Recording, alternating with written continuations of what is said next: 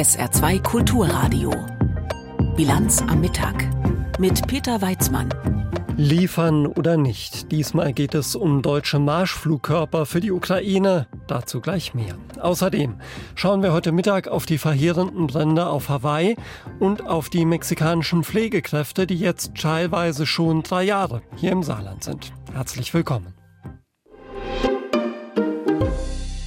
Es ist wie bei jeder Waffenlieferung. Der Bundeskanzler wägt sorgfältig ab. Er will eine weitere Eskalation des Krieges und ein Risiko für Deutschland vermeiden. Andere fordern hingegen schnell mehr Waffen und auch effektivere bereitzustellen für die Ukraine. So ist es jetzt auch bei den Marschflugkörpern vom Typ Taurus. Nach einer zunächst grundsätzlich klingenden Verweigerungshaltung scheint Olaf Scholz jetzt bereit zu sein, die Marschflugkörper, die auch Bunkerbrecher genannt werden und eine Reichweite von 500 Kilometern haben, an die Ukraine zu liefern, aber mit Einschränkungen.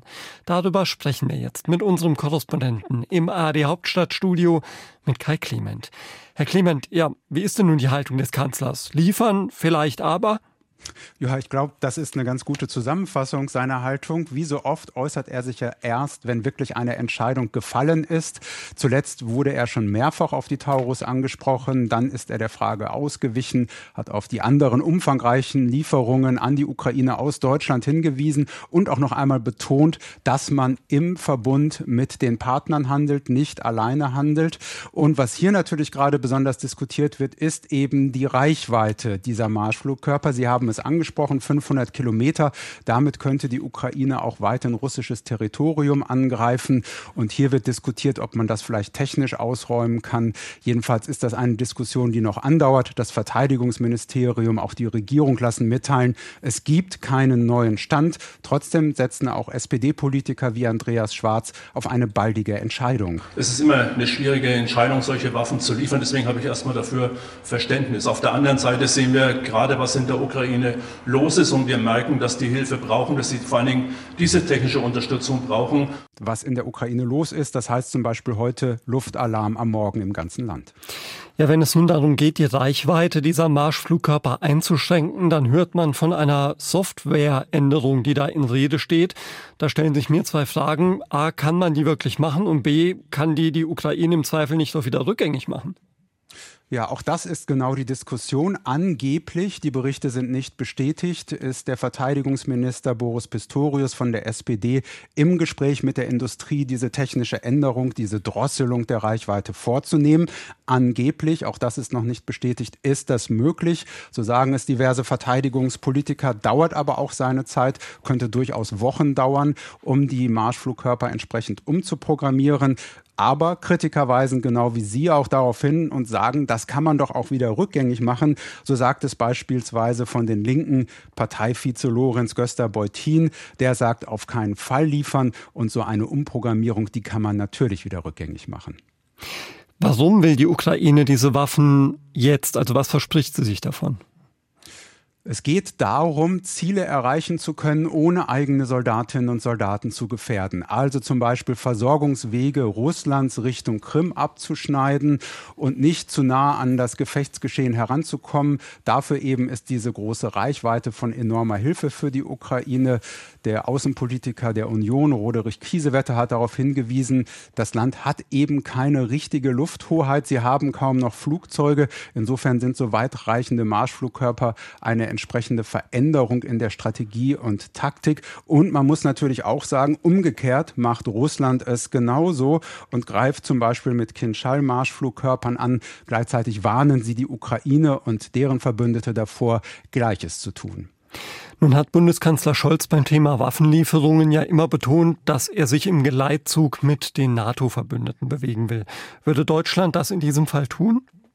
Teils, teils. Denn die Franzosen haben schon geliefert, auch die Briten haben schon Marschflugkörper geliefert, die kommen auch schon zum Einsatz. Aber der Partner, auf den Olaf Scholz ja immer mit besonderem Augenmerk blickt, nämlich die USA, die haben diese Waffen noch nicht geliefert. Das hat auch Verteidigungsminister Pistorius zuletzt nochmal erwähnt und gesagt, da gibt es ja auch noch Zurückhaltung. Nun gibt es Berichte, dass die Entscheidungen der USA nicht mehr so ausschlaggebend sein sollen, derzeit in der Bewertung durchs Kanzleramt. Ich bin das skeptisch, denn wir haben zumindest in der Vergangenheit immer wieder gesehen, Deutschland und der Bundeskanzler bewegen sich dann, wenn sich auch die USA bewegen. Stichwort Kampfpanzer. Der Leopard kam erst, als auch die USA ihrerseits diese Zusage für eigene Kampfpanzer gemacht hatten. Wir haben es vorhin schon angedeutet, diese Debatte wird natürlich auch jenseits des Kanzleramts geführt. Wie verläuft sie da? Entlang der bekannten Linien, an denen diese Waffenlieferungsdebatten immer entlang verlaufen? Im Wesentlichen ja, würde ich sagen. Die Grünen unterstützen eine solche Lieferung, zum Beispiel Agnieszka Brugger, äh, die FDP in Person von Marie-Agnes Strack-Zimmermann, die ja sich immer vehement für Lieferungen einsetzt, ist auch dafür. In der SPD ein eher gespaltenes Bild. Über den Kanzler haben wir ja schon länger gesprochen. Auch Ralf Stegner hatte sich zuletzt skeptisch geäußert. Und in der Opposition ist auch die Union ein starker Befürworter für Lieferungen, AfD und Linke dagegen nicht. Informationen zur möglichen Lieferung von deutschen Marschflugkörpern an die Ukraine waren das aus Berlin von unserem Korrespondenten Kai Clement und ich habe direkt vor der Sendung schon mit ihm gesprochen. Ein Teil des Paradieses und weite Teile der Stadt Lahaina sind offenbar vernichtet und die Anzahl der Todesopfer durch die Wald- und Buschbrände auf der hawaiischen Insel Maui steigt. Mittlerweile gehen die Behörden von mindestens 55 Toten aus. US-Präsident Biden hat den Katastrophenfall ausgerufen. Damit können nun zum Beispiel Gelder für Notunterkünfte und Reparaturen von Häusern fließen. Aber vom Wiederaufbau ist man erstmal noch weit entfernt, auch wenn die Feuer mittlerweile offenbar größtenteils eingedämmt sind. Nils Dams berichtet. Oh my ein Hubschrauberpilot über der Stadt Lahaina auf der Insel Maui. Es sehe aus wie im Kriegsgebiet. Hunderte niedergebrannte Häuser, Schiffe und Autowracks. Oh my gosh, look at the harbor. Lahaina ist am schlimmsten betroffen. Rund 13.000 Menschen haben in der historischen Hafenstadt gelebt, die auch bei Touristen sehr beliebt war. Lahaina gibt es nicht mehr. Es ist nichts mehr übrig. Die Banken, die Supermärkte, die Kirchen, alles ist verschwunden. E-, Sagt uns Harry Donenfeld. Er lebt auf Maui, sein Haus wurde verschont. Er habe Menschen aufgenommen, die obdachlos geworden sind. Die meisten haben aber einfach auf der Straße geschlafen. Das Kongresszentrum des Staates Hawaii wurde in eine Notfallunterkunft umgewandelt. Das waren zwei super intensive Tage, sagt eine Frau in der Unterkunft dem Lokalfernsehen. I mean, the fire or the power went der Strom ist ausgefallen, die Tankstelle ist explodiert und seitdem haben wir einfach versucht, dem Feuer zu entkommen. Menschen retten sich mit allen Mitteln. Er habe sich wie in der Hölle gefühlt und sich durch einen Sprung ins Wasser gerettet. Wir mussten uns vor dem Wind in Sicherheit bringen. Der hat unsere Haut verbrannt. Wir haben uns hinter einem Haus am Hafen versteckt, konnten da aber nicht länger bleiben. Also haben wir die Polizei gerufen und die haben gesagt, springt ins Wasser. Die Küstenwache konnte ihn aus dem Wasser ziehen. Das US-Militär hat Hubschrauber, Such- und Rettungsmannschaften nach Hawaii geschickt. Gleichzeitig versuchen Tausende, die Insel zu verlassen. 14.000 Menschen seien schon von der Insel gebracht worden. Bis Freitagabend deutscher Zeit sollen es weitere 14.500 sein. Wer nicht unbedingt nach Maui muss, soll die Reise absagen oder umbuchen, sagen Behörden. Die Feuer im Westen der Insel seien mittlerweile zu 80 Prozent eingedämmt, zwei weitere im Osten bis zu 70 Prozent. Wir müssen tausende Menschen unterbringen, sagt der Gouverneur von Hawaii, Josh Green, und richtet sich in einer Pressekonferenz an das ganze Land. Wenn Sie Platz zu Hause haben, wenn Sie jemand von West Maui unterbringen können, bitte tun Sie das. Maui ist eines der beliebtesten Urlaubsziele Amerikas und hängt vor allem vom Tourismus ab. Bis aber wieder Menschen auf die Insel können und wollen, werde es aber dauern, vermutet Bewohner Harry Donenfeld. Wir haben unsere Wirtschaftsgrundlage verloren.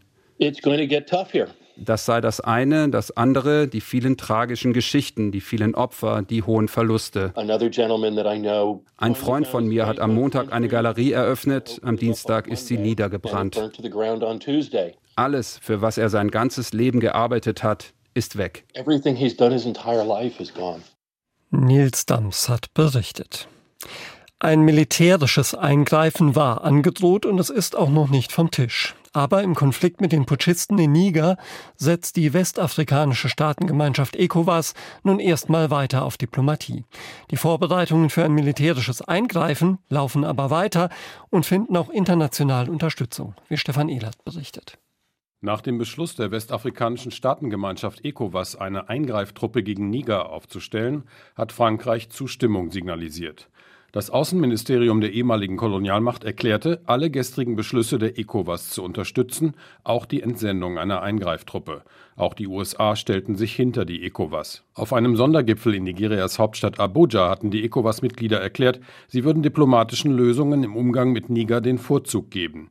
Gleichzeitig beschlossen sie eine militärische Intervention, sollte die Junta in Niger die verfassungsmäßige Ordnung nicht wiederherstellen.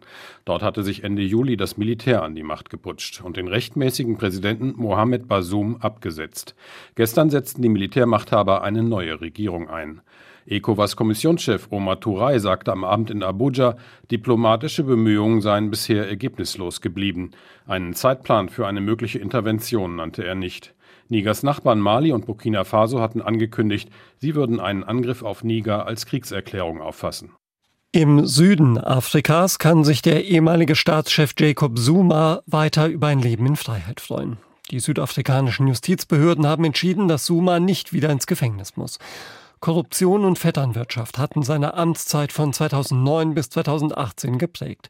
Vor zwei Jahren war er zu einer Haftstrafe verurteilt worden, nachdem er sich geweigert hatte, geweigert hatte, vor einem Ausschuss zu den Vorwürfen auszusagen. Nach nicht einmal acht Wochen wurde er damals wegen angeblicher Gesundheitsprobleme entlassen. Und nach einer Gerichtsanhörung heute durfte er erneut wieder raus. Jana Gent. Keine zwei Stunden lang war Jacob Zuma heute früh im Gefängnis. Nun ist er wieder frei. Die Justizbehörden haben im Sinne der jüngsten Gerichtsentscheidungen zwar beschlossen, dass Jacob Zuma sehr wohl zurück ins Gefängnis und seine Haftstrafe absitzen muss, aber er profitiere, so Justizminister Ronald Lamola in Pretoria, von einem Beschluss, der heute in Kraft tritt. Es ist ein Erlass von Präsident Cyril Ramaphosa, durch den insgesamt fast 9500 Insassen von Haftanstalten auf Bewährung freikommen. Grund dafür ist die Überfüllung der Gefängnisse. Jacob Zuma ist heute Morgen um 6 Uhr im Gefängnis erschienen, durchlief alle behördlichen Wege, konnte aber danach die Anstalt wieder verlassen. Damit ist klar, Zuma wird nicht mehr ins Gefängnis gehen. Kritiker sprechen bereits über ein Schlupfloch in der Gesetzgebung, durch das verhindert werde, dass der frühere Präsident seine Strafe absitzt und dass erneut Unruhen ausbrechen könnten. Nachdem Zuma vor zwei Jahren schon einmal kurz im Gefängnis war, hatte es in Teilen Südafrikas tagelang Plünderungen und Zerstörung gegeben. Fast 340 Menschen starben damals. Zumas Sohn Dudusane hatte in sozialen Netzwerken schon gestern prophezeit, die Hölle wird losbrechen, mein Vater wird nicht ins Gefängnis gehen. Zuma war wegen Missachtung des Gerichts verurteilt worden. Ein Korruptionsprozess gegen ihn läuft aber weiter. Jana Gent hat aus Südafrika berichtet, hier in der Bilanz am Mittag auf SA2 Kulturradio. Wie es den mexikanischen Pflegekräften geht, von denen die ersten vor gut drei Jahren ins Saarland gekommen sind, darüber berichten wir gleich. Unter anderem noch, jetzt gibt's erstmal Wichtiges in Kürze mit Andreas Kienl. Im Süden der Türkei hat es ein Erdbeben der Stärke 5,2 gegeben. Nach Angaben des Gesundheitsministeriums wurden in der Provinz Malatya 23 Menschen verletzt. Einige seien aus Gebäuden gesprungen, aus Angst, von Trümmern begraben zu werden. Die Region wurde vor einem halben Jahr von dem verheerenden Beben im Süden der Türkei und im Norden von Syrien getroffen. Damals kamen mehr als 50.000 Menschen ums Leben. Russland hat erstmals seit fast 50 Jahren wieder einen Flug zum Mond gestartet.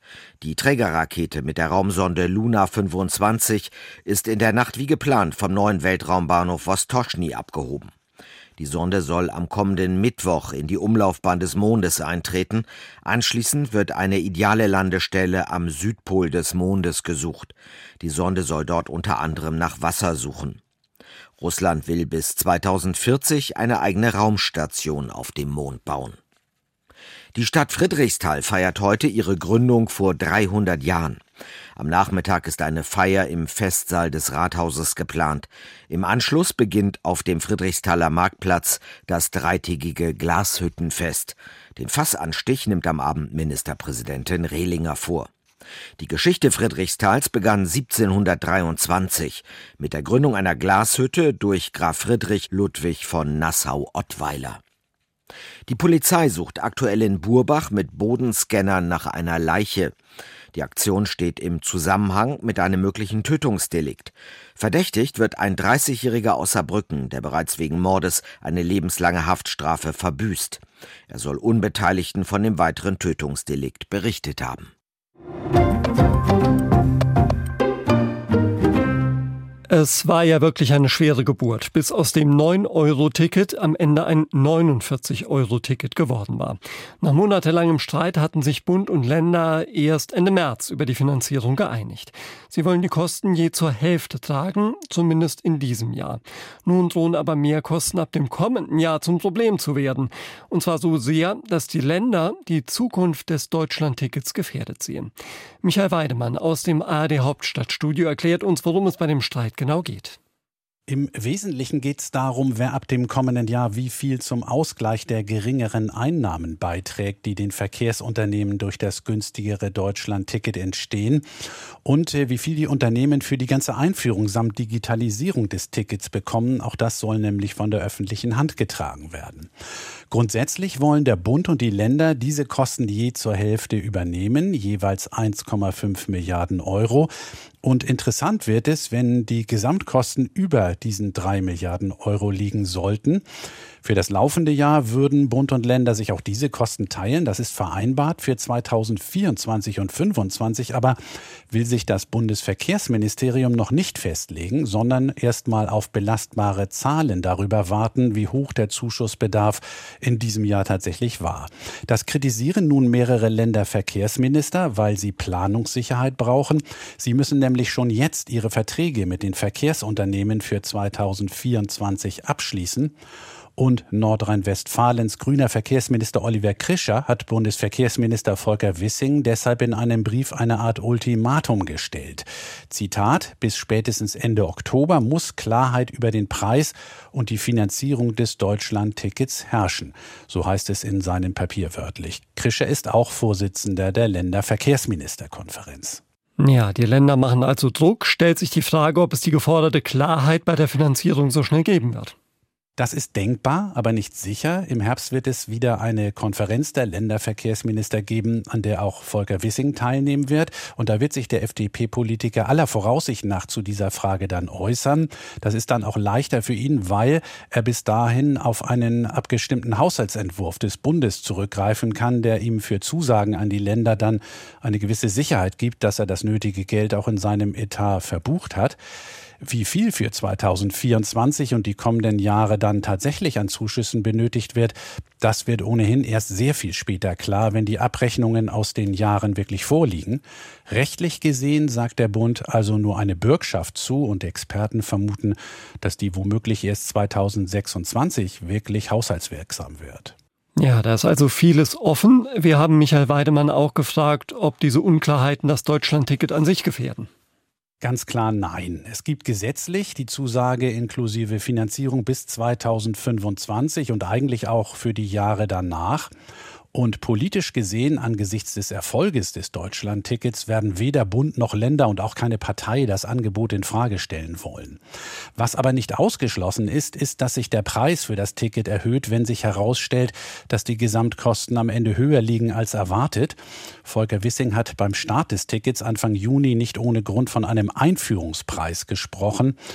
Dass eine solche Erhöhung schon 2024 passiert, halte ich persönlich zwar für unwahrscheinlich, weil das politische Signal verheerend wäre für die Bundesregierung und auch technisch eine Anpassung der Tarifstruktur in so kurzer Zeit kaum möglich ist. Tarife und Fahrpläne für das kommende Jahr werden ja jetzt schon in diesen Wochen festgelegt. Aber danach könnte aus dem 49-Euro-Ticket durchaus ein, sagen wir mal, 59-Euro-Ticket werden oder erst einmal ein 54-Euro-Ticket, wenn die Erhöhung nicht ganz so demonstrativ ausfallen soll. Das sind aber, wie gesagt, jetzt symbolische Preise. So werden die derzeit nicht wirklich verhandelt. Michael Weidemann aus dem ARD Hauptstadtstudio zum Streit um die Finanzierung des Deutschlandtickets ab dem kommenden Jahr. Als vor gut drei Jahren die ersten Pflegekräfte in Mexiko für die Arbeit bei uns im Saarland angeworben worden sind, da konnte niemand sagen, wie dieses Experiment ausgeht. Zwar ist in Mexiko die Pflege schon lange ein akademischer Beruf, die Fachkräfte also bestens ausgebildet, aber Deutsch lernen und das doch sehr andere Leben hier in Deutschland sind Hürden, von denen niemand wusste, ob sie gut zu überwinden sind. Jetzt, im vierten Jahr des Mexiko-Projekts, berichten das städtische Klinikum Saarbrücken und die Uniklinik Homburg von mehr als 100 erfolgreich integrierten Pflegekräften aus Mexiko. Und sie wollen das Experiment, das für sie mittlerweile ein Erfolgsrezept geworden ist, fortführen. Stefanie Baller hat sich das angeschaut.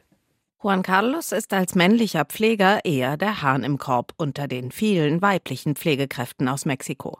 Am Anfang war Skepsis. In Mexiko haben wir gedacht, dass die deutschen Leute sind ganz äh, distanziert und so. Und wir haben hier herausgefunden, dass die deutschen Leute sind ganz nett. Eine Erkenntnis, die den Personalchef der Uniklinik Homburg, Christian Müller, sehr freut.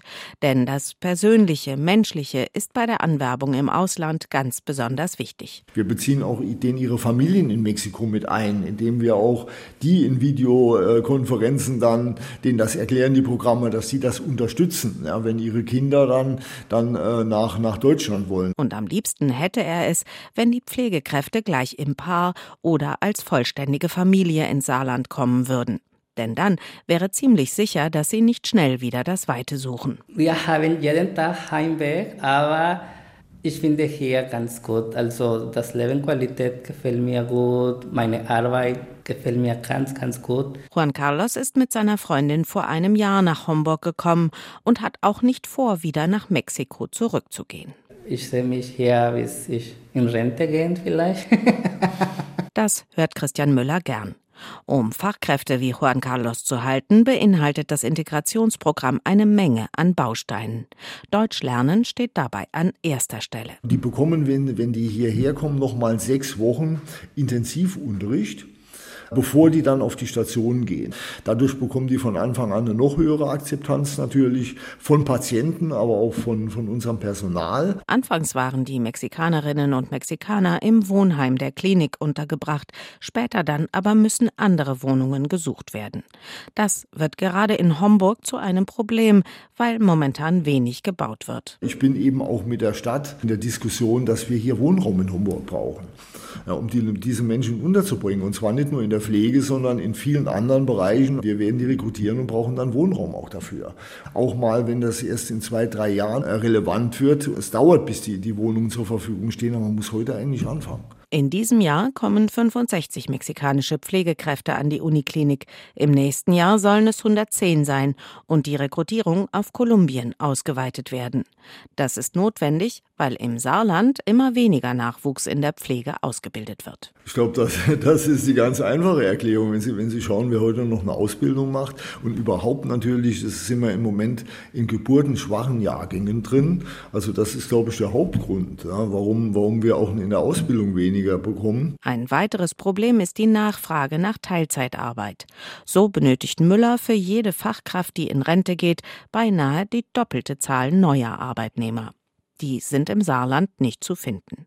Deshalb wird das Mexiko-Projekt nicht nur fortgeführt, sondern zukünftig sukzessive auf andere Länder ausgeweitet. Stefanie Baller hat über die mexikanischen Pflegekräfte im Saarland berichtet. Auf der Suche nach einem Job, der den eigenen Qualifikationen entspricht, sind derzeit auch sehr viele junge Menschen in China. Dort hat sich der ersehnte Nach-Corona-Wirtschaftsboom nämlich nicht eingestellt. Die Immobilienwirtschaft ist in der Krise und vor allem junge Menschen drohen vom Wohlstandsversprechen der KP ausgeschlossen zu werden. Manche Hochqualifizierte nehmen deshalb Niedriglohnjobs an, um erstmal Geld zu verdienen. Eva Lambi-Schmidt. Eine typische Kreuzung in Shanghai. Fußgänger, Autos und Elektromotorroller ziehen nacheinander nebeneinander kreuz und quer vorbei. Es ist ein buntes Treiben und zwei Farben stechen besonders hervor. Die gelben und blauen Helme der Essenslieferfahrer von Meituan und Irlemer, die sich auf ihren E-Scootern zügig an den Autos vorbeischlängeln. Zehntausende von ihnen sind hier in Shanghai jeden Tag unterwegs und bringen Menschen zu Hause oder im Büro ihr Mittagessen oder auch nur einen Kaffee vorbei. Einer von fünf dieser Lieferfahrer hat Schätzungen zufolge einen Hochschulabschluss, wie dieser 24-Jährige.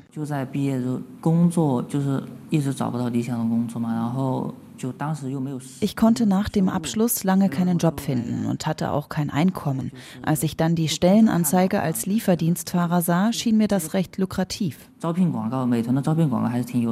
Er möchte gerne unerkannt bleiben, denn Freunde und Familie wissen gar nicht, dass er diesen Job macht.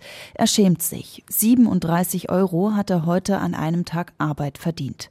Dabei hat er eigentlich Statistik studiert. Im Juni stieg die Jugendarbeitslosigkeit in China auf einen Rekordwert von 21,3 Prozent. Die Dunkelziffer ist vermutlich noch viel höher.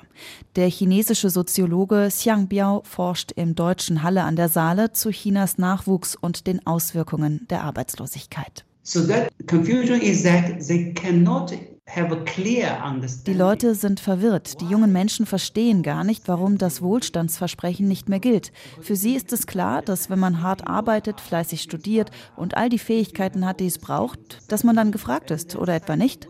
Warum funktioniert das auf einmal nicht? Jahrzehntelang hatte China ein rasantes Wirtschaftswachstum hingelegt. Wachsender Wohlstand führte zu sozialem Aufstieg. Mehr junge Menschen in China konnten studieren. In diesem Sommer strömen 11,6 Millionen junge Hochschulabsolventen neu auf den Arbeitsmarkt, doppelt so viele wie noch vor zehn Jahren. Doch jetzt gibt es nicht mehr genügend Jobs. Die chinesische Staats- und Parteiführung hat ihre eigene Antwort auf die Jugendarbeitslosigkeit. Sie möchte junge Menschen dazu bewegen, aufs Land zu ziehen, raus aus den Städten, in denen es keine Jobs mehr gibt. Dadurch sollen auch ländliche Gebiete wirtschaftlich wiederbelebt werden. Denn das Wohlstandsgefälle zwischen Stadt und Land ist in China sehr groß. Die Maßnahmen erinnern an die Kulturrevolution Ende der 1960er Jahre, als Millionen junge Menschen gezwungen wurden, aufs Land zu gehen, um dort zu arbeiten arbeiten. Damals habe das gegen die städtische Arbeitslosigkeit geholfen, sagt Wang Dan, Chefökonomin der Hang Seng Bank in Shanghai. Doch heute sehe die Situation ganz anders aus. Auf dem Land sind die Löhne in China immer noch viel niedriger als in den Städten. Es fehlt auch an einem modernen Lebensstil. Einige der Studierenden könnten Online-Streaming betreiben und lokale Produkte über die App TikTok verkaufen. Aber die Mehrheit der jungen Menschen möchte nicht auf dem chinesischen Land leben. Eva Lambi-Schmidt war das aus Shanghai. Schauen wir noch auf das Wetter im Saarland. Heute Nachmittag gibt's viel Sonne bei hochsommerlichen 27 bis 31 Grad. In der Nacht wird es wolkiger und nach Mitternacht kann es den ein oder anderen Schauer geben. Tiefstwerte zwischen 19 und 16 Grad. Morgen am Samstag wechselhaft. Einige Schauer oder Gewitter sind dabei. Am Abend wird es freundlicher. Maximal 24 bis 28 Grad. Und so warm wird es auch am Sonntag, dann mit einem Wechsel aus Sonnenschein und Wolken und einzelnen Schauern. Das war sie, die Bilanz am Mittag mit Peter Weizmann. Tschüss. SR2 Kulturradio. Auslandspresseschau. Das tödliche Attentat auf den Präsidentschaftskandidaten Fernando Villavicencio kurz vor den Wahlen in Ecuador ist heute eines der Hauptthemen in den internationalen Zeitungen. Die spanische Zeitung El País schreibt in ihrem Kommentar die Ermordung Villavicencios macht das Ausmaß der Drogenkriminalität in Ecuador deutlich. Präsident Lasso bezeichnete das Attentat als einen Versuch des organisierten Verbrechens, den Staat einzuschüchtern und die für den 20. August angesetzten Wahlen zu sabotieren. Es ist das dritte Attentat auf einen Politiker seit Beginn des Wahlkampfes und ein weiteres Beispiel dafür, wie der Drogenhandel die Qualität der Demokratien bedroht. Und zwar nicht nur in Ecuador, sondern in ganz Lateinamerika. Die Staaten verlieren die Kontrolle über ihre Territorien und die Macht des illegalen Geldes fördert die Korruption. Auch das Wall Street Journal aus den USA sieht eine gefährliche Entwicklung. Politische Unruhen in Lateinamerika mögen weit entfernt erscheinen, aber die Ermordung des ecuadorianischen Präsidentschaftskandidaten Villavicencio ist ein Zeichen für den wachsenden Aufruhr in der Welt und könnte eine Konsequenz der Nachfrage nach Drogen in den USA sein. Ecuador wird von Banden überrannt, die um die Drogenhandelsrouten in die USA kämpfen. Wenn Richter, Staatsanwälte und Polizisten nicht gekauft werden können, funktioniert für die Drogenmafia Mafia auch Mord. Ecuador ist zu einem Schlachtfeld geworden. Die Mordrate hat sich von 2021 auf 2022 fast verdoppelt. Die österreichische Zeitung Die Presse meint dazu, Ecuador liegt auf der Transitroute des Kokains, das vor allem in anderen südamerikanischen Ländern wie Kolumbien, Bolivien und Peru hergestellt wird und das Drogenkartelle dann in die USA oder nach Europa schmuggeln. Dies bringt Gewalt und Korruption mit sich. Die Mordrate war 2022 die höchste in der Geschichte des Landes und überstieg sogar jene von Mexiko und Brasilien. Gegen diese Gewalt und die Korruption im Staat war der nun ermordete Kandidat zu Felde gezogen.